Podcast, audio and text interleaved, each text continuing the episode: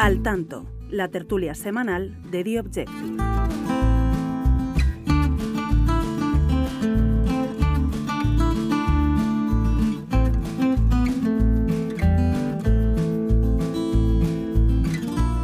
Saludos y bienvenidos a un nuevo episodio de Al Tanto, la tertulia semanal de The Objective. Seguimos hablando una semana más de los pactos postelectorales tras el cambio que se ha producido en Extremadura. La verdad es que desde el pasado 28 de mayo, tras las municipales y autonómicas, ha pasado un poco de todo en esta comunidad.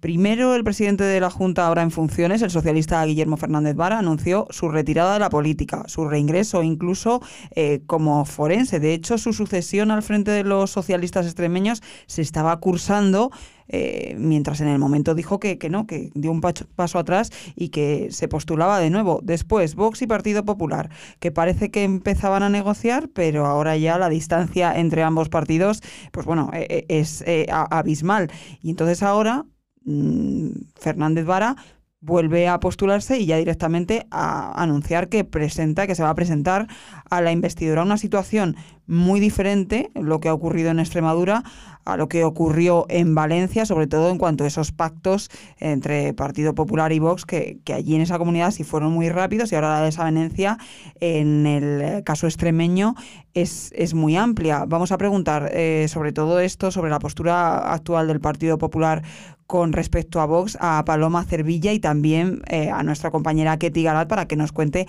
qué es lo que está sucediendo en, en Extremadura y, qué podemos ver más, si podemos ver más movimientos en las próximas horas. Como no, también tenemos que hablar de Sumar y de Podemos. Estos siguen mal avenidos. Luca Constantini nos va a dar la última hora de las dos formaciones, una creándose y sumando, mientras otra se va poco a poco desgranando.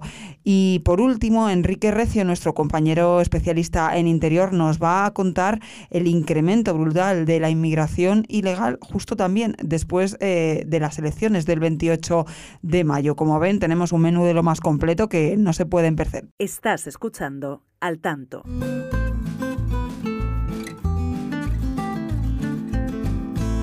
Pues empezamos ya saludando, como no, a nuestro director Álvaro Nieto. Álvaro, muy buenas. ¿Qué tal, Rocío? ¿Cómo estás? Pues muy bien, aquí muy bien acompañada por todos vosotros. Paloma Cervilla, muy buenas. Hola, ¿qué tal, Rocío? Eh, Luca Constantini, ¿qué tal? Muy buenas. Muy buenas. Y en conexión telefónica nuestra compañera Ketty Garat. Ketty, ¿qué tal? ¿Qué tal, compañeros? ¿Cómo estáis?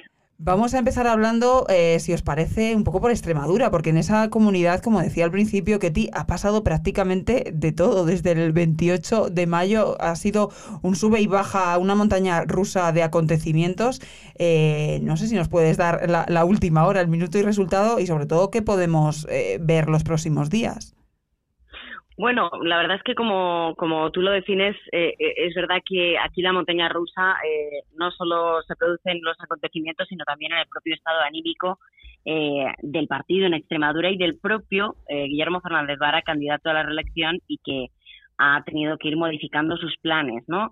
La situación ahora mismo cómo está, bueno, pues según los socialistas estamos ante un farol, que es el de la repetición electoral, que lo único que persigue es lanzar la meta volante y ganar tiempo, eh, bueno, pues hasta después de las elecciones del 23 de julio, que es así que son una convocatoria electoral eh, mm, firme sobre encima de la mesa y, y que tras la cual, según el PSOE, se va a producir un pacto. Y de hecho el movimiento de Guillermo Fernández Vara en las últimas horas para presentar una investidura a la que no se quería presentar, y esto abiertamente lo dicen los suyos en Extremadura y también fuentes socialistas, tanto en Moncloa como en Ferrar, eh, pues no le ha quedado más remedio que presentarse básicamente para intentar desenmascarar, ni siquiera para intentar ganar o forzar eh, algún movimiento inesperado de última hora, no, no, solo para desenmascarar el pacto que está eh, en ciernes en esa comunidad autónoma y desenmascarar también a esa persona que le está mm, haciendo el juego a Feijó para compensar el pacto valenciano, así piensan los socialistas, que es María Guardiola y que se le ha dado en llamar en las últimas horas la nueva eh, baronesa roja, ¿no? Bueno, pues en eso está Guillermo Fernández Vara, eh, que te hablaba precisamente del estado anímico. Yo creo que esto es muy relevante. Vimos la noche electoral, como él reconocía, he fracasado, como pedía, como recordabas tú, esa plaza como médico forense y como después daba marcha atrás. En The Objective adelantamos la noticia de que eh, esa marcha atrás eh, se producía básicamente porque el presidente del gobierno, el propio Pedro Sánchez, había forzado a su varón de mayor confianza, que es eh, Guillermo Fernández Vara, a, recular básicamente mm, pensando en el futuro, pensando en ejercerse, ejercer o, emerger, mejor dicho, como figura de autoridad eh, por si llegado el caso después de una debacle el 23 de, julio tuviera eh, que, formarse una gestora eh, y, y, necesitarán personas con las que pilotar el, el proceso sucesorio. Y Guillermo Fernández Vara, desde luego, es la figura a nivel territorial ahora mismo de mayor reconocimiento eh, interno en el Partido Socialista, al margen de la mayoría absoluta de Emiliano García Paje, que es una figura de las antípodas de Pedro Sánchez y a la que Pedro Sánchez nunca le confiaría esa presidencia de la gestora, y por lo tanto esa era la clave en la que se daba, eh, en la que se producía esa petición barra exigencia de Pedro Sánchez. ¿Cuál es la segunda derivada? Pues que obviamente es necesario dar un paso al frente primero para desmontar, no solo para desenmascarar el pacto eh, de las derechas, sino también para eh, evidenciar pues que eh, ellos son la primera fuerza, que son la fuerza más votada y que esto se da de bruces contra la teoría de Alberto Núñez Feijóo de que gobierne la lista más votada, con lo cual dar un paso al frente para desmontar a Feijóo y para desenmascarar a las derechas. Esto es la clave de lo que hemos ido contando esta semana. Eh, en los movimientos de un Guillermo Fernández Vara que nos insisten en lo mismo, por mucho que esté haciendo de tripas corazón y que esté, eh, bueno, pues mm, haciendo un sacrificio, lo dicen textualmente, por el partido y por Pedro Sánchez en este eh, en estas semanas que restan hasta la convocatoria de las elecciones, él está muy tocado, está deprimido, está abatido, no asume el haberse comido el marrón del coste de la nacionalización de la campaña, y esto es algo que dijo en su propia ejecutiva regional al día siguiente eh, de la debacle electoral, eh, y insisto, tiene que hacer de tripas corazón pues para salvarle la cara a Pedro Sánchez. Y luego está Paloma, la postura del Partido Popular. Tú llevas publicando toda la semana que bueno que el Partido Popular no tiene miedo al choque ahora con Vox y tampoco tiene miedo a unas nuevas elecciones. De hecho, cree que toda esta eh, postura le refuerza de alguna manera, ¿no? Hombre, yo creo que el Partido Popular piensa que el choque con Vox en Extremadura puede venirle bien de cara a las elecciones generales. ¿El por qué? Porque cree que puede captar el voto del centro izquierda en Extremadura, que es una comunidad de izquierda, y sobre todo también los 300.000 votos de ciudadanos. El, por qué? Porque no quiere que se visualice que con Vox eh, pacta a cualquier precio. En Extremadura no pasa lo mismo que Valencia o Baleares. En Extremadura el PP tiene 28 parlamentarios autonómicos y Vox tiene solamente 5 y pide entrar como consejero en el Ejecutivo del Partido Partido Popular. El Partido Popular considera que no tiene por qué entrar dentro de su ejecutivo, sino que, sería suficiente con la presidencia de la Asamblea, una vicesecretaría y un, en un parlamentario autonómico en el Senado, ¿no? que sería por designación autonómica. Él considera que esa es una oferta suficiente para, que, para pactar con Vox y Vox está tensionando mucho porque pide más. El Partido Popular cree que no debe ceder porque cree que le viene mal de cara a las eh, elecciones generales, porque el Partido Socialista tendría una baza, una baza para en esa campaña decir que el Partido Popular pacta con la extrema derecha. ¿no? Entonces yo creo que la situación ahora mismo es una, es una situación absolutamente tensa porque las negociaciones se han roto y porque el Partido Popular está empeñado en, en no pactar con Vox en esa circunstancia en Extremadura, que no es lo mismo que ha pasado en Valencia y Baleares, que la distancia es más estrecha entre el PP y Vox. Luca, no sé cómo esta situación la están viendo desde Sumar y desde Podemos, que bueno, bastante tienen con lo suyo, pero es verdad que ese pacto tan, tan rápido que se produjo en, en Valencia entre Vox y, Partido Popular dio un poco de, alas ¿no? A, esas teorías y bueno, ese eh, llamamiento que hacen siempre desde Podemos y desde Sumar, pero claro, están ellos también tan enzarzados ¿no? entre sus eh, problemas internos que no sé cómo están viendo, qué sensaciones tienen, si creen que este tipo de de, situaciones en Extremadura les beneficia de alguna manera, les hace arañar algún voto o, no? Bueno, a ver, yo creo que, en fin, Extremadura queda algo lejos, francamente, a esta formación, a esta, bueno, suma de formaciones políticas, ¿no? Que es la plataforma de Yolanda Díaz. Es cierto que, claro, todo lo que tiene que ver con Vox, pues eh, le va bien a la izquierda, es decir, el planteamiento inicial, y creo que también solo a Sumar, Podemos, en fin, a los integrantes de Sumar, sino también al PSOE, pues cuanto más Vox están en la campaña, mejor, porque efectivamente, pues se se genera, en fin, se genera un tipo de debate que, que consideran que les puede favorecer a la hora de reactivar, ¿no? que lo hemos, ido, lo, lo, hemos ido contando ya no sé cuántas piezas, pues la clave efectivamente es frenar la abstención. O sea, el, el problema de la izquierda en estas elecciones que es un problema coyuntural en general de cuando pues se gobierna, o sea, activar a los tuyos y ese es el problema que tienen, porque con la definición de Sánchez o España o la, la, la clave del sanchismo, pues yo creo que el Partido Popular da con una tecla pues importante para sí, tener digamos un núcleo de votantes eh, fin que se supone que van a votar con mucha decisión contra contra el actual gobierno. Eh, en realidad eh, sumar ahora mismo eh, yo creo que digamos después de las dos semanas en fin de, de, furias y de puñales entre ellos para llegar a una confluencia, a una coalición, pues ahora están respirando algo eh, se han ya, en fin, se han, se han hecho... Una tregua, la... ¿no? Una ligera tregua. O... Bueno, hay, habrá que ver qué tipo de papel. Creo que quedan, en ese momento, mmm, antes buscábamos una respuesta que las hemos obtenido, que es al fin y al cabo, pues mira, ha caído Irene Montero y tal. Ahora estamos en una situación de preguntas. O sea, eh, ¿qué es exactamente Sumar? ¿Cuál es su programa electoral? ¿Por dónde van los tiros de, de, en fin, de sus líneas ideológicas? ¿Cuál es la propuesta política de Yolanda Díaz?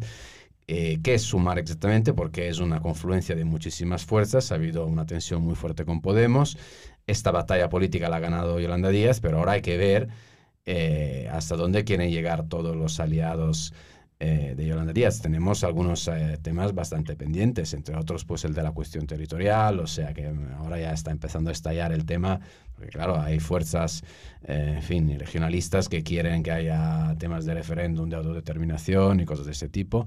Izquierda Unida parece que también se está alineando con, ese, con este planteamiento y Yolanda Díaz tendrá que aclarar si, eh, por ejemplo, compra las tesis de la plurinacionalidad, que fue uno de los temas que que asumieron los de Podemos en su época y que muchos, entre otros, por ejemplo, Carolina Vescanza, por decir un, en fin, un dirigente de peso del partido, consideraron que era un enorme error a la hora de construir una, en fin, un proyecto político que pudiera eso. Entonces se hablaba del sorpaso al PSOE. Ahora se trata, en fin, de aguantar. De sobrevivir. Un, claro, so, bueno, se trata para Yolanda Díaz, yo creo, de alcanzar un número de escaños que puedan servir a ella para decir que todo este periplo poli, eh, político y personal, pues ha llegado a algo. Por lo tanto, yo creo que es una fuerza que en ese momento se mira más, digamos, a sí misma que a los demás. Se mira más el ombligo, pero claro, lo que comentabas, al final esa suma de tantas sensibilidades tan diferentes es complicado, va a ser complicado e interesante ver eh, en qué queda y cómo logran eh, cerrar ¿no? Esas, esos flecos de, de, las sensibilidades con la plurinacionalidad y con, y con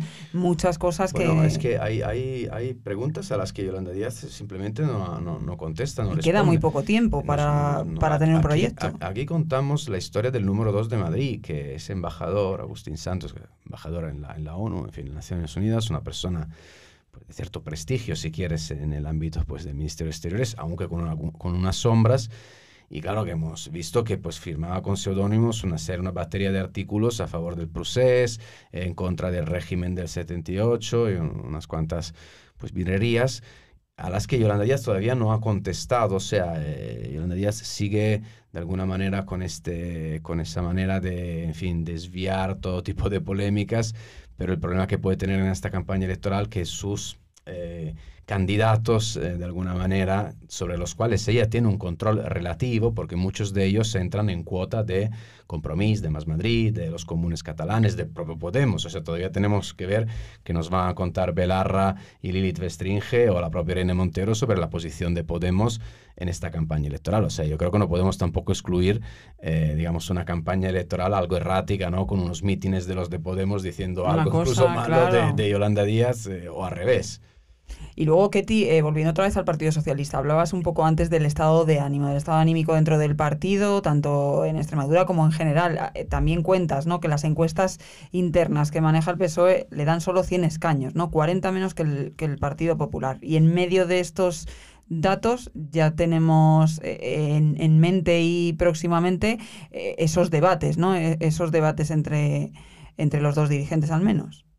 Claro, es la situación eh, depresiva porque es verdad que hay fuentes dentro de, de dentro de Moncloa y dentro del Partido Socialista y a nivel eh, de muchos territorios que se habla abiertamente de depresión, de ánimo depresivo, ese, esa huelga de brazos caídos de la militancia con la que ya ni siquiera cuentan en los actos internos que parece que tienen que ocupar los ministros a falta eh, de esa mm, base del Partido Socialista que encumbró a Pedro Sánchez, ¿no? que está claramente desmotivada y claramente eh, deprimida, ¿no?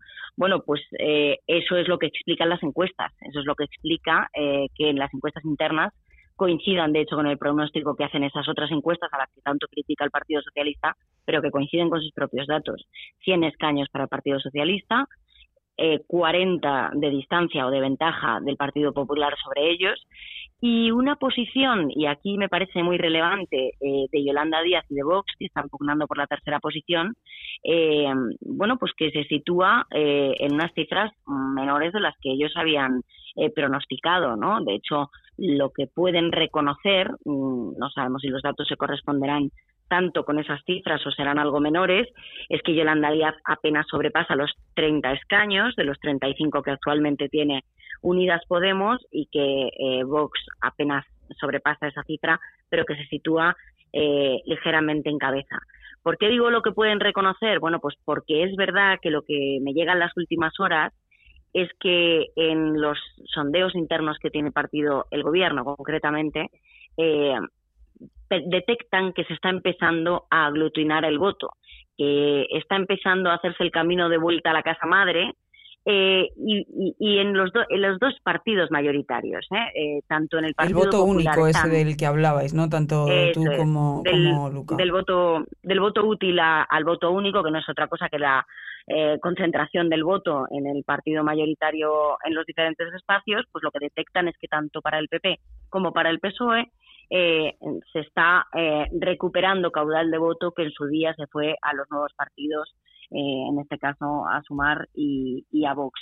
¿Qué quiere decir esto? Pues es mm, muy relevante, por ejemplo, y eso lo contábamos en la pieza, lo que pasa es que hay ya una segunda derivada, eso que contamos en esa información esta semana, porque hay un grandísimo número de diputados que se eligen en las provincias de mediano y de pequeño tamaño eh, por ejemplo, en las que solo eligen a cuatro diputados, que hasta ahora lo que nos decían es normalmente siempre se, ha, eh, se, queda, se queda fuera el cuarto, porque siempre se ha eh, concedido, según la distribución de escaños que rige la ley de ONT, dos escaños para la primera posición, para la primera fuerza, uno para la segunda, uno para la tercera, es decir, un 2-1-1. Pero lo que están empezando a detectar es que esto, y es muy relevante porque esto que nos explica el Partido Socialista beneficia al Partido Popular y perjudica gravemente al Partido Socialista, es que esa ecuación eh, podría ser al final un 3-1, es decir, que de esas cuatro posiciones en liza, solo entre las dos primeras, el PP y el PSOE, pero el PP con una amplia distancia o una amplia sobrerepresentación respecto de la segunda posición. No solo esto eh, mm, destierra absolutamente la idea de la suma con Yolanda Díaz, sino que en el plano cuantitativo le deja mucho margen y mucha distancia al PP en número de escaños, pero también en porcentaje de voto, porque se amplificaría el resultado sobre el Partido Socialista. Y esto es muy relevante por varios motivos, pero sobre todo por uno que también nos están explicando fuentes eh, socialistas y fuentes demoscópicas también de varios ámbitos. Y es que cuando la distancia entre la primera posición y la segunda supera los cinco puntos, se produce un salto cualitativo tan brutal que cada punto son diez escaños más. Con lo cual, de las encuestas que estamos viendo, traducido ahora mismo en el entorno de un PP en los 140, 145 escaños, se podría pasar a un PP en los 160 escaños encuestas Álvaro como la que publicábamos precisamente en nuestro periódico en The Objective a principio de semana, el votómetro, en el que decía que con claridad ganaría el Partido Popular, eh, logrando una amplia mayoría con Vox. En este caso sí que en principio nuestra, nuestra encuesta hablaba de 148 diputados. Bueno, no es exactamente una encuesta, habría que explicarle también a los oyentes eh, en qué consiste esto. Esto se llama el votómetro, es una iniciativa que lidera César Calderón, que es uno de nuestros colaboradores, digamos, más expertos en, en demoscopia y en sociología. Eh, él lo que está haciendo es eh, coger un método que existe desde hace muchos años en Estados Unidos, según el cual eh, la mejor manera de pronosticar lo que va a pasar en las elecciones es coger las encuestas principales, sobre todo de aquellas casas de apuestas o de encuestas, perdón, que, que tienen mayor porcentaje de acierto y meter también las variables de desvío, de tiempo, de cuándo está hecha la encuesta. Total, que él ha mezclado todo eso eh, y cogiendo los datos de las 12 principales eh, agencias de encuestas que hay en España y exceptuando el CIS porque no lo coge porque está muy sesgado, eh, al final le salen esos datos. Nosotros en las próximas semanas iremos actualizando el botómetro porque sí que es cierto que esos datos son de, de, hace unos días, de hace una semana prácticamente, pero ya la cosa está evolucionando. ¿no? Yo, mm, a mí me gustaría decir dos cosas. evidentemente, eh, dada la, situación en la que nos encontramos en España, es evidente que conforme se acerquen las elecciones, yo creo que va a haber un reagrupamiento del voto en torno a los dos partidos principales. ¿no? ¿Por qué? Porque aquí en realidad se trata de eh, dilucidar el 23 de julio quién va a gobernar. Y la gente ve claramente que está en peligro eh, la posición de Pedro Sánchez y por tanto la gente más próxima ideológicamente a Sánchez va a intentar agrupar el voto en el PSOE, mientras que los detractores de Sánchez van a intentar agrupar el voto en el PP para, para que haya una alternativa real y se pueda concretar en esas elecciones.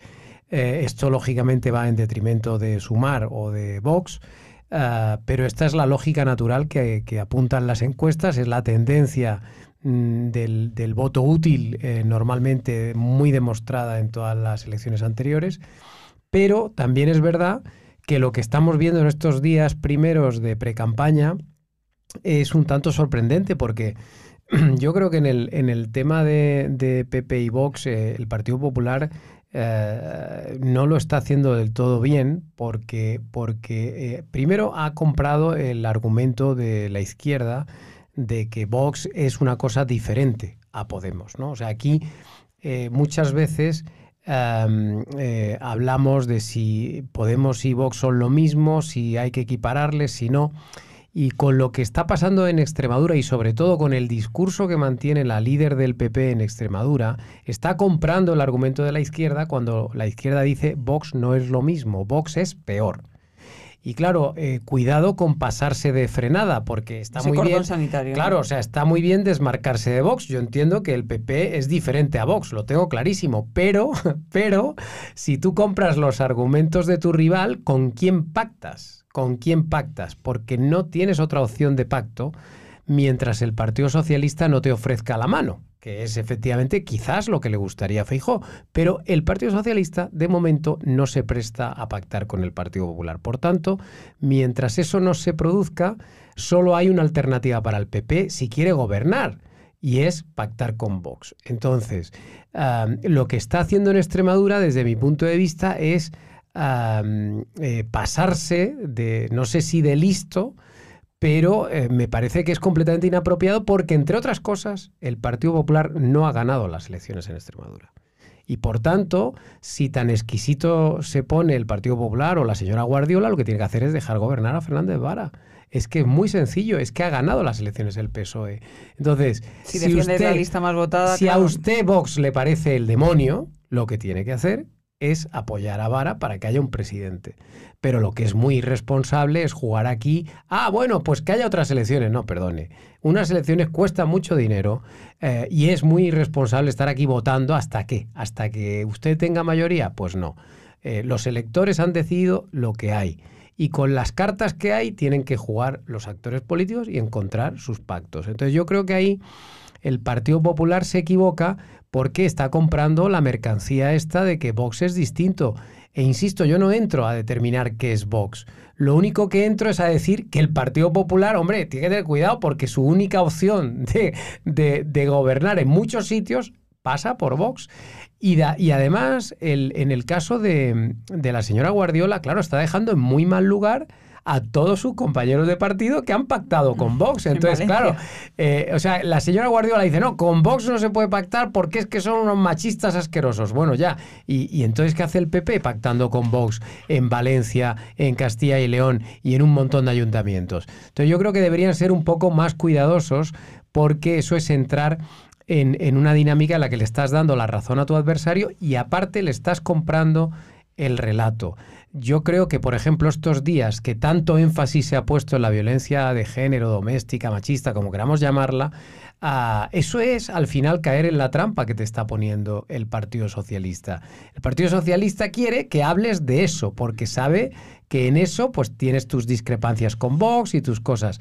Eh, pero creo que ese no es el tema capital, es decir, no es el tema fundamental en España hoy día, no es el asunto que más preocupa a los españoles. Por tanto, el Partido Popular, en vez de estar rebatiendo las acusaciones de que si son unos machistas o no lo son, debería estar proponiendo cosas para mejorar la economía, para crear empleo, para que vengan inversiones, en fin, eh, debería estar marcando la agenda con temas que le benefician. Pero bueno, en fin. Ah, ya iremos viendo cómo evoluciona la campaña, pero creo sinceramente, Paloma, no sé tú qué opinas, pero yo ah, creo que aquí están patinando un poco, sobre todo porque tú te puedes poner duro con Vox a la hora de negociar y de pactar, y esto lo entiendo, pero lo que no puedes es usar como argumentos los mismos que usa la izquierda contra Vox, porque entonces ya estás ah, por lo menos cortándote un brazo y por tanto diciéndole a la gente, oiga, yo no voy a pactar. Y el problema o la consecuencia de esto es que el electorado de derecha que quería echar a Sánchez y que estaba especialmente motivado para votar el 23 de julio, si ve esta pelea, a lo mejor decide quedarse ya en su playa el 23 de julio y no ir a votar, porque ¿para qué van a ir a votar si luego no va a haber acuerdo Pepe Vox? Yo creo que la gente que quiere echar a Pedro Sánchez va a ir a votar. O sea, pase lo que pase. Pase lo que pase. Ahora, es cierto, es cierto que el pulso que ha echado el Partido Popular en Extremadura es un riesgo es un riesgo.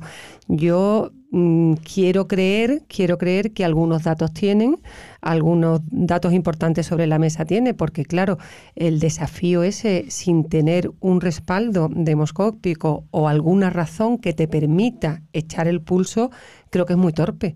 Creo que sería una torpeza del Partido Popular y de su candidata María Guardiola en echar el pulso, porque entonces a María Guardiola eh, solo le quedan dos caminos o por lo menos uno, si se equivoca, irse a su casa. Que María Guardiola ya no puede seguir en el Partido Popular si pierde el pulso. Claro. Si pierde el pulso, tú, has publicado, Tú has publicado eh, esta semana en The Objective una, una historia muy interesante y es que el Partido Popular no tiene miedo al pulso en Extremadura porque está seguro de que si se repiten las elecciones le va mejor. Pero yo no sé esto hasta qué punto es así, porque, oye, Ketty, Tú, tienes datos, el Partido Socialista que dice, si se repite la selección, porque yo me encuentro mucha gente que me está diciendo, y sobre todo algunos extremeños, que me dicen, ojo, que si se repiten elecciones gana el PSOE por mayoría sobre absoluta. todo, ¿cuándo serían esas elecciones? ¿Serían en noviembre? En, sería en, otoño, en otoño. Claro, es que, depende, depende, del efecto contaminante que puedan tener las generales y depende del resultado de las generales. Lo que tienen clarísimo en el Partido Socialista, primero es que es un farol, pero segundo es que en el caso de que se produjera es un brindis al sol, porque la repetición de elecciones salió muy bien en Madrid, pero salió muy mal en Castilla y León. Y puede pasar cualquier cosa y no hay una regla homogénea, eh, puede cambiar en función del territorio. De hecho, podría ir bien en Extremadura eh, para el PP o para el PSOE y, en eh, un escenario contrario en Murcia, por ejemplo pero eh, vamos. Mm, es que hay que recordar, es que hay que recordar, es que estoy mirando los datos ahora. que, no, no, pero hay que recordar que los datos de las elecciones estas que se han producido el 28 de mayo en Extremadura dejan a PSOE y Podemos a un solo escaño de la mayoría absoluta. Es decir, sí, pero la tendencia es relevante, Álvaro, ¿eh? porque es verdad que lo dejan a un solo escaño, pero eh, Guillermo Fernández Vara venía de una mayoría absoluta los efectos de los trackings, y ahí nos hemos ido enterando y lo hemos ido contando en The Objective, es que había una tendencia a la baja y de hecho en la recta final no supieron ver que es que esa tendencia a la baja se venía produciendo y se siguió produciendo en los días posteriores a la fecha de las elecciones eh, tanto es así que ellos todavía tenían una pequeña esperanza en la última semana de lograr la mayoría absoluta y finalmente perdieron las elecciones, con lo cual mm, yo creo que eh, eh, la tendencia es importante, la tendencia se puede ver amplificada, de hecho, por un resultado bueno en el caso de que, eh, bueno, pues eh, se produzca lo que tú estabas contando y lo que estaba contando yo de la aglutinación del voto, de la concentración del voto útil en el Partido Popular y de un eh, resultado menos favorable para Vox y eso tendría obviamente efectos de julio a noviembre en una repetición electoral de Extremadura que yo, sin embargo, creo que no se va a producir. Pero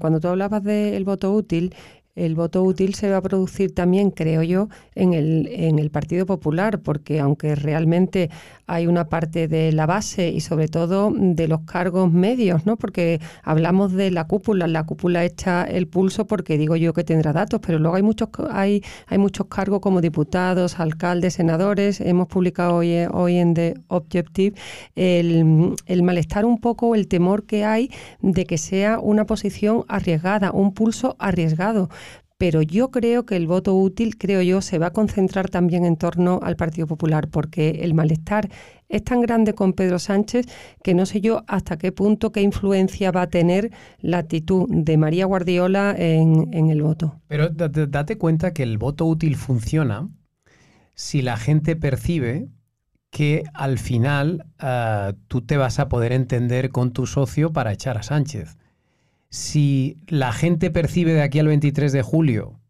que pase lo que pase, Feijó mm, no va a pactar con, con nadie a toda costa, uh, eso puede implicar la desmovilización o que la gente diga, bueno, pues para, para votar a Feijóo y que luego no pacte con Vox, prefiero quedarme en Vox. Yo me pongo en la mente, en la mente, o, sea, pongámonos en la mente de un votante de Vox, de un votante de Vox que esté dudando, ¿eh? que esté dudando y diga, bueno, pues voy a votar a Feijóo para que tenga un poquito más de fuerza, porque como luego va a pactar con Vox, pues bueno, va, va Vox también va a, a decidir.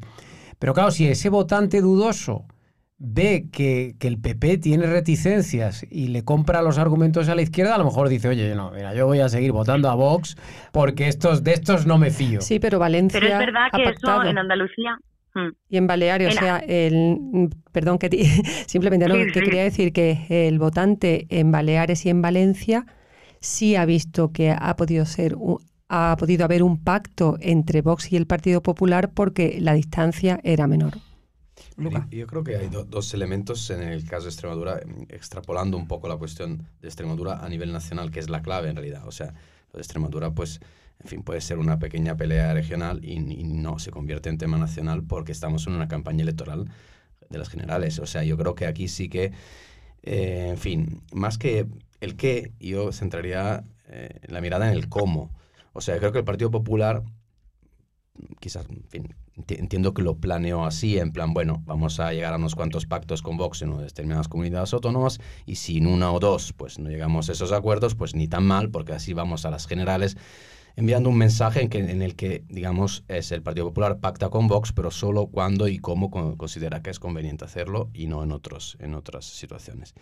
El problema es el cómo la dirigente Guardiola del Partido Popular ha puesto la cuestión. O sea, la, ¿Cómo se ha referido a Vox? ¿Cómo se ha comprando, como decía Álvaro. Bueno, eh, técnicamente insultándoles, o sea, las cosas como son, insultando además los, creo, 50.000 votantes de Vox en Extremadura, diciendo que son machistas, homófobos y, en fin, xenófobos y tal. Eh, eso permite, yo creo, a Vox eh, plantearse como víctima y eso sí que, en fin, es un pequeño motor electoral, no está mal para Vox, porque efectivamente blinda, digamos, un poco su núcleo duro. O sea, yo creo que frena la sangría de posible voto útil al Partido Popular, un poco en línea con lo que decía Álvaro. O sea, eh, quizás un votante de Vox que considera que, en fin, que votaría a la derecha o quiere echar a Sánchez por todos, digamos, los abusos de la ideología del feminismo, del ecologismo y tal y cual, ahora se ve reforzado por ese insulto en votar en Vox porque dice, al fin y al cabo el Partido mm. Popular otra vez demuestra de ser esta derecha blandita que era al fin y al cabo el discurso de Bascal. eso, eso por un lado, y por, eh, perdona que te diga un segundo, y la segunda cosa clave en mi opinión es eh, el efecto Irene Montero por, por, por el lado de la derecha, o sea, Vamos a tener a un Pedro Sánchez que en cada entrevista le van a preguntar qué ha pasado con Irene Montero, que por qué no la echó si al fin y al cabo considera que el suyo era un feminismo excluyente. Y vamos a tener a la primera o la segunda pregunta a Fejó en cada entrevista qué pasa en Extremadura y qué opina el señor Fejó de Vox, o sea, si es más, digamos, en línea con Valencia o más en línea con Extremadura, si comparte con su dirigente regional que Vox es un partido xenófobo y machista. O sea, es un problema, en mi opinión, para Génova de cara a la proyección de Fejó en esta campaña. Y, luego yo también quería plantear en todo esto que estáis comentando, claro, los debates, cómo se van a realizar esos debates eh, si tú estás diciendo desde Extremadura que Vox, por lo que comentabas, es un partido machista, o sea, cómo va a ser eh, ese, ese debate en, tiempos y, en forma. Pero fíjate, pues mira, lo de los debates también creo que el Partido Popular eh, está haciendo algo muy extraño y es eh, dice, no, yo estoy dispuesto a hacer un cara a cara, aunque bueno, en realidad eh, tendría que ser un trío con Yolanda, Díaz. O sea, pero en realidad excluye el, el, PP por completo la presencia de, Santiago Abascal, es decir, eh, no citan la posibilidad de que haya cuatro, que es un poco lo que, si nos ponemos en el pellejo de un periodista, sería lo más goloso para un periodista, que fueran los cuatro a debatir. Pero, pero en ese caso, a Feijó, claro, le interesa que no esté Abascal, ¿Por qué? Pues porque entiende que le mancha, que le perjudica, pero claro, incluso en eso yo creo que, que, que, el PP demuestra ciertos complejos, porque yo creo que el PP debería tener claro, primero, que en una campaña electoral hay que debatir. Y por tanto, que, más que condiciones, lo que hay que es establecer unas fechas, unos horarios y que más o menos los medios decidan si vienen tres, cuatro, cinco, siete, uno o dos.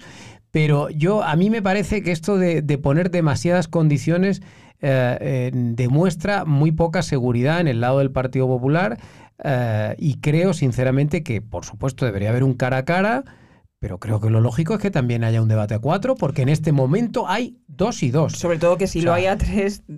bueno, es que lo de tres a mí me parece completamente absurdo. Claro, a mí esto de los tres, yo no sé si lo, veis razonable. ¿Quién define ese tercero? porque si Yolanda y, no Abascal, ¿Eh? pues. Yo creo que lo de los tres es una, una provocación, una putada. No, claro. de sentido común. Ahora, hay, que ver si Fejó tiene ganas e interés, y entiendo que sí, en un cara a cara con, con Sánchez, dentro del marco de lo que sería el voto útil, pero entiendo que también las cadenas privadas o sea, también los medios de comunicación van a presionar, por ejemplo, para que Yolanda Díaz pues, pueda, digamos, presentar este, este proyecto Sumar y ella ya os digo que está encantada y está presionando mucho para estar en estos platos de televisión. Yo, hombre, yo lo que creo que los debates se van a, a producir, o por lo menos la negociación, en varias fases. En esta primera fase, el Partido Popular lo que ha hecho es reírse de Pedro Sánchez cuando Pedro Sánchez propone seis debates. Y su respuesta ha sido reírse, decirle, no, yo quiero tres y decidan ustedes si es usted, usted. O sea que esto yo creo que estamos en tabla. Usted se ríe de mí y me dice que seis, todos los días un debate. Pues yo voy a reírme de usted y le voy a decir sí, que pero a esto lo mejor... no es serio. O sea, ni es serio seis ni es serio tres. Totalmente. O sea, es una cosa absurda. Ahora se van a encontrar el lunes. Hoy el Partido Popular le ha pedido al Partido Socialista que se reúnan el lunes para negociar los términos del debate. Yo espero, como bien dice Álvaro, que ya se acabe la broma de los seis y de los tres y que ahora pacten un cara a cara entre Pedro Sánchez y Feijó, que es el sentido común, y un segundo con los cuatro partidos que van a ir a las eh, elecciones los más importantes y que haya una seriedad y unos pactos que yo creo, o por lo menos espero, que los partidos políticos tengan sentido común y que los ciudadanos vean que son unos partidos serios. Ketty, desde el PSOE, ¿qué, qué expectativas tienen sobre, sobre los debates? Eh, entiendo que están deseando debatir. sí. Hmm, al hilo de lo que estabais diciendo, yo, yo la verdad es que creo que eh, mayoritariamente se le ha comprado el discurso al Partido Socialista, porque eh, la oferta inicial de Pedro Sánchez no era una oferta real. Pedro Sánchez no quiere debatir seis veces con Feijóo, por mucho que se diga.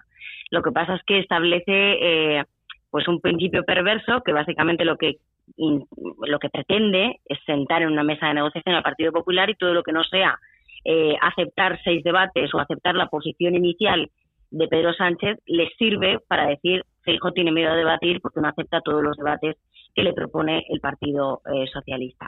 Yo creo que hay una cierta ansiedad eh, en, este tema que no es la única metedura de pata de esta campaña, eh, que empezó con esas listas del saldo de quien pueda, que ha seguido con este tema de los debates, con la desmovilización, ahora con los encuentros con militantes, en los que no hay militantes sino ministros en Ferrat 70, eh, y en el que Sánchez ejerce de, de, de, gurú comunicativo, no sé, un poco de envidia a Pablo Iglesias en su canal Red, pero casi parece que va por el mismo camino, y yo creo que por eso eh, también, y enlazo con el debate anterior, eh, discrepo de lo que decía Luca. Yo creo que no va a tener efectos esto de María Guardiola porque creo que esta campaña la desesperada que está dibujando y que está diseñando el Partido Socialista lo único que refleja es que ellos acusan recibo del altísimo componente antisanchista que existe. Y precisamente por eso no quieren seis debates. De la misma manera en la que Sánchez no está capitalizando toda la campaña y se está parapetando detrás de Nadia Calviño primero, de José Luis Escriba después, de Luis Planas después, lo hará en las próximas fechas con María Jesús Montero. Lo que ellos han percibido y de hecho lo arrojan los propios cualitativos internos del Partido Socialista, que ahora mismo se ha activado eh, el, el malestar de la ciudadanía, el componente antisanchista de una manera tan brutal que las nimiedades, las, los efectos menores que no llegan a la mayor parte de la gente, como si mm, Guardiola dice una cosa A o dice B, que eso no llega a la mayoría de la gente, de la misma manera que los debates no llegan a la mayoría de la gente, ya son absolutamente, eh, no sé, em, irrelevantes en comparación con lo que está por venir. Y yo nunca he percibido jamás eh, una campaña tan de capa caída, eh, con un ánimo tan depresivo, con una estrategia y un diseño tan pobre eh, mm, a la hora de movilizar o de desmovilizar, que parece el objetivo eh, del Partido Socialista, nunca eh, con este componente, porque creo realmente que ya se puede decir sin miedo a equivocarnos que Pedro Sánchez ha tirado la toalla y que lo único que está haciendo es contener el golpe y la estrategia derrotista de los debates no es más que una prueba de ello. Eh, también quería preguntaros, ahora que de la movilización, se ha hablado mucho, lo, hemos hablado aquí, eh, evidentemente las elecciones son cuando son, el 23 de julio, hay que recordar que se puede pedir el voto por correo hasta el 13 de julio. Eh, ya los partidos eh, descuentan que no va a desmovilizar la fecha escogida, por eso, por ese elemento antisanchista que estáis eh, comentando, el Partido Popular mm, da por hecho que no, no va a haber desmovilización y que, la gente sí va a acudir a, votar, ya sea por correo o, o presencial. Bueno, yo, mm, yo creo que, que lógicamente habrá mucha gente que no vaya a ir a, votar porque están de vacaciones, eso es un hecho, pero vamos, absolutamente contrastado. Otra cosa es que el voto por correo va a subir mucho y es verdad que la movilización en el Partido Popular y la derecha es una movilización grande también estará un poco pendiente de lo que pase, de lo que pase con Extremadura, ¿eh? porque hemos estado aquí hablando mucho de la derecha y cómo puede influir esa negativa a, pactar con Vox. Yo creo que es complicado ahora mismo saber hasta qué punto va a ser una incidencia importante en el voto al Partido Popular. Y si va a ser más importante echar a Pedro Sánchez, si va a ser más importante eso, o castigar al Partido Popular. Yo creo que, la gente va a optar por castigar a Pedro Sánchez. Solo el voto muy cafetero, como decimos, muy politizado, muy joven, toda esa, esa parte de la juventud que vota a Vox, que tiene menos conciencia de la democracia, de la transición, de lo que ha supuesto la monarquía parlamentaria aquí en España. Em, esa, esa gente sí que es un voto más puro Vox, pero luego hay un voto más de la generación entre los 30, 35, 40 ya años que votó a Vox y que yo creo que va a votar al Partido Popular. Yo no lo sé, no, no puedo calibrar hasta qué punto va a ser importante la fecha, pero yo creo que algún factor sí tiene, pero que la movilización de la derecha, yo por lo menos por lo que percibo, es absolutamente extrema. Hombre, a ver, vamos a ver, eh, evidentemente no la famosa ola, o sea, no la, la ola nos separa delante de unas pequeñas piedras, o sea, esta es una, es una piedra, no sé si, si se me ha malinterpretado, evidentemente no estoy diciendo que lo de Extremadura convierte a que Vox, en fin, gane 15 escaños, esto no, no es así, y lo que sí digo que son pequeñas piedras en un, en un, en un pequeño recorrido, digamos, de aquí al 23 de julio, que le puede saltar, digamos, algún tipo de problema en términos sobre todo de comunicación política, creo yo para el Partido Popular, para el Fijó, en el ámbito eso de, de, algunas, de algunas entrevistas. Yo creo que el Partido Popular eh, ahora mismo está en una dinámica muy, muy favorable porque están en lo que en Estados Unidos llamarían el catch-all party, o sea, el partido atrápalo todo. Es decir, está en una situación en la que puede realmente ganar votos en el centro, en la izquierda, arriba, abajo, efectivamente aglutinados alrededor del, de la cuestión de, de, del antisanchismo. Y es cierto, en eso estoy Estoy muy de acuerdo con Ketty que efectivamente la sensación también tan errática de la campaña electoral del PSOE, en fin, eh, comunica pues muchísima inseguridad. O sea, lo del plato de televisión ahora, en fin, que, han puesto en Ferraz con Pedro Sánchez prácticamente haciendo de Pablo Iglesias, es muy llamativo. O sea, mm, un presidente fuerte, presidente saliente fuerte que se juega otra, otra, otra elección, es difícil que haga algo así tan, tan extraño, ¿no? Digamos, tan fuera, digamos, de su ventaja institucional que ya tiene. O sea, eh, pero bueno, vamos a ver porque efectivamente son elecciones en una fecha muy complicada. Eh, por lo tanto, pues yo creo que, en fin, las encuestas dicen lo que dicen, ya, ya, ya, veremos. España tiene una buena historia de encuestas, o sea, es un país de Europa donde normalmente se suelen cumplir lo que dicen las encuestas, pero eh, siempre quedan márgenes. ¿Qué tienes ahí? ¿Quieres apuntar algo? Sí. Sí, sí, estoy, estoy de acuerdo. Yo, yo mm, resumiría eh, casi con la frase de que aquí nadie sabe nada y nos podemos meter el dedo en la boca, alzarlo al viento y ver por qué lado se nos seca antes, pero en realidad nadie sabe cuál va a ser el efecto. Como no se sabía tampoco, y yo recuerdo el debate cuando las elecciones fueron el 20 de diciembre, también el temor a que precisamente el efecto Navidad provocara una abstención eh, masiva y finalmente no, no, no se produjo. Con lo cual, eh, bueno, vamos a ver, yo tiendo a pensar efectivamente de lo que estábamos hablando, Paloma, Luca, eh, que el componente antisanchista, insisto, que esto lo detectan los propios socialistas, que pueden estar situándose de espaldas a la realidad, pero no lo están haciendo en esta ocasión y que el nerviosismo cada vez es más acusado, cada vez eh, se palpa más en diferentes entornos en los que hasta hace bien poco no se esperaba eh, percibir nervios y, es hablo concretamente del propio, núcleo eh, duro del presidente del gobierno y, y yo creo que eso va a pesar sobre todo lo demás eh, que tiene un riesgo que no sabemos eh, y que ningún partido político sabe ni puede hacer medición alguna, porque esto es como cuando se intentaba darle una proyección de voto a Podemos en el 15 cuando no tenía recuerdo de voto. Faltaba una de las cuatro patas del banco y por lo tanto todas las encuestas salieron mal y finalmente pues hubo sorpresa. Nunca se ha votado un 23 de julio y seguramente habrá sorpresa, tanto porque haya una participación históricamente alta como porque sea históricamente baja. Pero creo que ahora mismo hay un componente fundamental en la campaña de las elecciones a las que eh, vamos a ir de aquí a cuatro semanas y pico y es que hay un componente antisanchista que asusta a todos los sectores del Partido Socialista y creo que eso es el componente principal.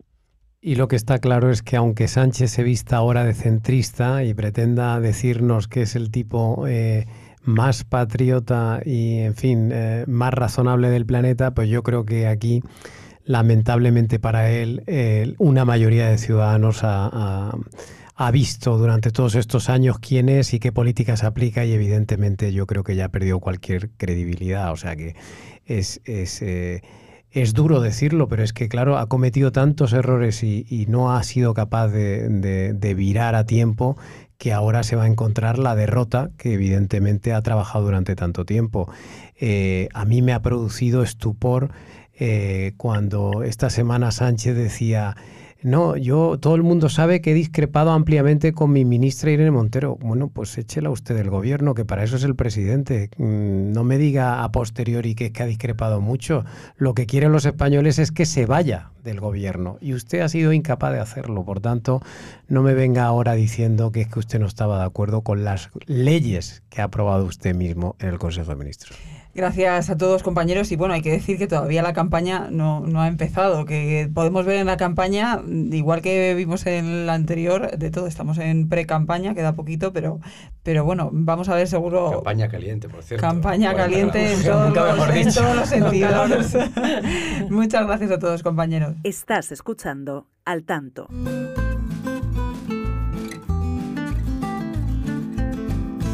Vamos ya con la última parte de este episodio de Al Tanto. Enrique Reci, Enrique, muy buenas. ¿Qué tal, Rocío? Vamos a hablar de inmigración. Publicas en The Objective el giro de Sánchez con el Sáhara deja de surtir efecto. La inmigración crece un 49% en un mes.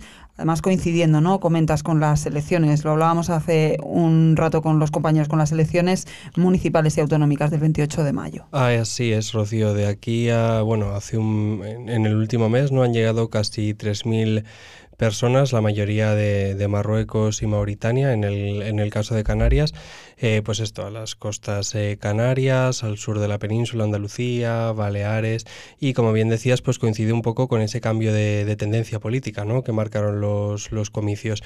Se ha visto que el giro de Sánchez con el Sáhara sí que tuvo algo de efecto desde finales del año pasado, levemente, ¿no? que sí que se marcaba un poco de, diferencia ¿no? en la inmigración con los datos siempre del anterior año, pero se está, se está reduciendo ese margen y ahora ha habido un pico brutal de, de inmigración. Em, y bueno, también está, o sea, llegan embarcaciones a Canarias prácticamente a diario. Hace menos de 48 horas naufragó una, esta mañana ha llegado otra, o sea, Salvamento Marítimo está constantemente ¿no? yendo a rescatar a, a, cientos de inmigrantes ¿no? en, en, el mar. 800 inmigrantes en una semana, comentas, eh, comentas en, en, tu artículo. Hay que recordar también que, bueno, es cierto que suele haber eh, también picos de inmigración en, eh, cuando empieza a hacer buena temperatura, las temperaturas del agua hmm. son mayores y, esa travesía tan complicada pues es un poco menos peligrosa. Sí, sí, pero bueno, hay que recordar que lo que acordaron Rabat y, Madrid, ¿no? Cuando se firmó ese, ese acuerdo era un mayor control, ¿no? De las, de las fronteras eh, de las fronteras, ¿no? para un control de, la inmigración, ¿no? Sí, de salida, ¿no? En el caso de, de, Marruecos hacia, hacia Canarias. Y bueno, sí que se ha visto ahí un, un cambio importante, ¿no? Un salto. Hablas que también en Baleares eh, tampoco ha frenado la inmigración. No, eh, es que Baleares eh, ha aumentado muchísimo en los últimos años y claro, lo, que implicó el giro con esa, con esa cara occidental también fue la ruptura de relaciones entre Argelia y España, ¿no? Entonces, pues bueno, esa puerta ¿no? de, de inmigración por ahí pues también se ha abierto hacia Baleares, hacia la costa alicantina, Murcia, Almería. Almería, está, Almería está, está, siendo un foco muy importante también migratorio, que lo ha reconocido hasta el subdelegado del gobierno esta semana. O sea, Enrique, que ninguna de las cesiones que hemos hecho a Marruecos ha servido para nada, porque en el fondo nos prometieron que iban a contener la inmigración, estamos viendo que no. Eh, las aduanas ni siquiera se han, se han puesto en marcha, ¿verdad? En abril iban a reabrirse, ¿no? Cuando fue la, la, gran, la gran cumbre, ¿no? De que fue allí medio gobierno y supuestamente el día en el que se celebraba ya debían estar abiertas las aduanas y siguen sin estar abiertas. Claro. ¿Y tú qué, y tú qué eh, porque claro, está, este incremento especialmente del 49%, ¿no? Eh, de, de la inmigración procedente de Marruecos coincide justo con el mes eh, que ha pasado desde las elecciones municipales y autonómicas donde ganó el Partido Popular, en donde bueno, se ha abierto una expectativa de cambio, da la impresión de que España va a virar eh, hacia el Partido Popular. Uh, ¿Tú ves aquí una vinculación directa? Es decir, podríamos estar interpretando que Marruecos, bueno, en fin, ante la expectativa de que gobierne Feijó, ya está abriendo el grifo para, para presionar ahora que, que Mandando un aviso, ¿no? Tal vez. Eso es mandando un aviso de, de, cómo va a cambiar la cosa, ¿no? Si, si llega el Partido Popular a gobernar. Pues sí, puede ser, posiblemente, sí. Porque además esto no es la primera vez que lo hace Marruecos. claro, que bueno, el grifo, el grifo migratorio Marruecos lo, siempre lo ha manejado a su antojo. Esto mm. evidentemente Para conseguir, eh, sabemos eh, muy bien que, que, bueno, de hecho yo, vamos, eh, yo creo que ahora que se ha muerto lo, lo puedo confesar, pero Alfredo Pérez Rubalcaba, que fue ministro del Interior y con el que yo en un momento de mi vida estuve también bastante relacionado en en otras actividades, eh, alguna vez me dijo que efectivamente mm, para contener la inmigración lo que había que hacer era pagar con fondos reservados eh, a, Marruecos o a las fuerzas de seguridad marroquíes o los servicios secretos o a quien fuera. Y evidentemente esa era la manera de garantizarse que no llegaban pateras. ¿no? Entonces yo creo que en este caso eh, hay que ser conscientes de que esto no es casualidad. O sea, de que no es que estén llegando porque sea verano, ¿no? Lo que mm. tú decías, Rocío, sino que aquí hay una intención una intención de Marruecos que ya veremos cuál es, pero que, hombre, todos podemos sospechar o podemos eh, empezar a, pensar que tiene que ver con la llegada del Partido Popular a la Moncloa y probablemente esto irá increciendo durante todo el verano eh, hasta probablemente obligar a Feijó a pactar algo, a, tener una política exterior con Marruecos, pues lo más favorable para los intereses de Marruecos, y a que no tenga la tentación de caer en, una posición a lo mejor más ambigua respecto a Argelia o este tipo de cuestiones. ¿no? Feijó siempre ha criticado mucho durante estos meses esos acuerdos ¿no? de Pedro Sánchez con, con Marruecos y sobre todo no el desconocimiento y el no haber avisado al líder de la oposición de lo que se pactaba. Fíjate que en el este es un tema muy interesante. No sé porque si se conocerán esos pactos. El Partido Popular ha criticado mucho todo el tema de Marruecos, pero mm. sobre todo porque no se le estaba informando. Claro. Porque en el fondo, si, si miramos la historia, el Partido Popular mm, yo creo que puede eh, perfectamente asumir una posición más pro-marroquí. Eh, porque no tiene en su historia, digamos, una, una, vinculación con los saharauis, ni con el Sáhara, ni, ni con eh, Argelia y tal. Pero es verdad que el Partido Popular ha criticado mucho, sobre todo, que nadie le informase de nada y que no tenemos claro por qué estamos haciendo cesiones constantemente. Eh, así que probablemente cuando llegue Feijó, si alguien le explica en qué consiste el pacto con Marruecos, pues a lo mejor lo entiende y a lo mejor también cede. A lo mejor de repente vuelve a frenarse Lo que pasa que al señor, al señor Feijó en ese momento le exigiremos que nos dé las explicaciones pertinentes a nosotros, porque evidentemente los ciudadanos necesitamos saber. No puede ser que España de repente, como pasó, Cambie de posición histórica respecto al Sáhara cuando España tiene una responsabilidad especial con esa gente que está en el desierto tirada en el sur de Argelia, porque esos señores, muchos de ellos eran españoles, tenían DNI español y los dejamos abandonados. No podemos eh, mirar para otro lado como si aquí no pasase nada. Eh, y sobre todo, tampoco podemos echarnos en brazos de Marruecos, que es precisamente el país que les mantiene alejados de su casa, el país que mantiene una posición, en fin, bastante autoritaria en lo que son los territorios del Sáhara Occidental y el país que, según Naciones Unidas, no tiene derecho sobre el Sáhara Occidental porque no es de su propiedad.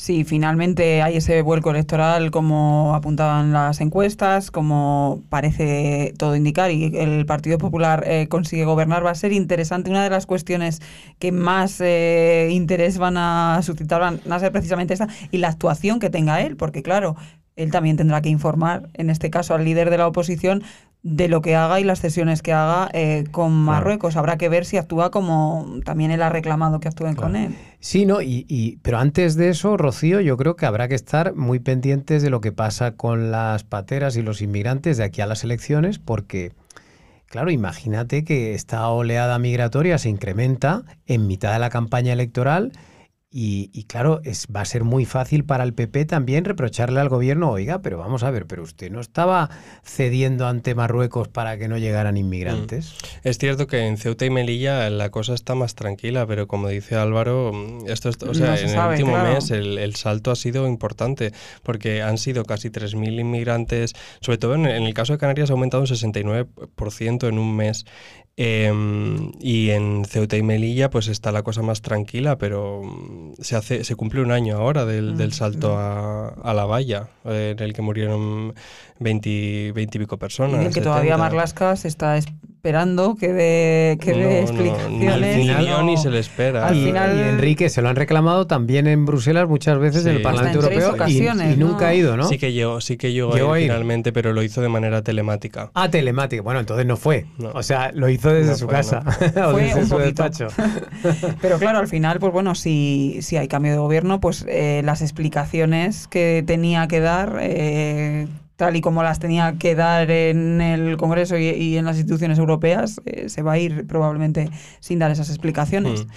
Pues nada, compañeros, habrá, habrá que ver qué sucede las próximas semanas, porque sin duda, aparte de la campaña electoral que comienza en unos días, va a ser un tema eh, de mucho interés, cómo están, cómo están nuestras fronteras. Enrique, muchas gracias. Gracias. Y Álvaro, pues muchas gracias, como siempre, un placer. Muchas gracias, eh, Rocío. Y nada, invito a los oyentes a que estén muy pendientes, no solo de todo lo que escribe Enrique Recio, sino el resto de los compañeros. Todos, claro, todos eh, no pueden perderse, ya saben, eh, todo lo que publicamos en The Objective, en todas nuestras redes sociales y pueden encontrarnos también en nuestro podcast en diferentes plataformas, en Spotify o en Apple Podcast. Muchas gracias, un abrazo. Al tanto, la tertulia semanal de The Objective.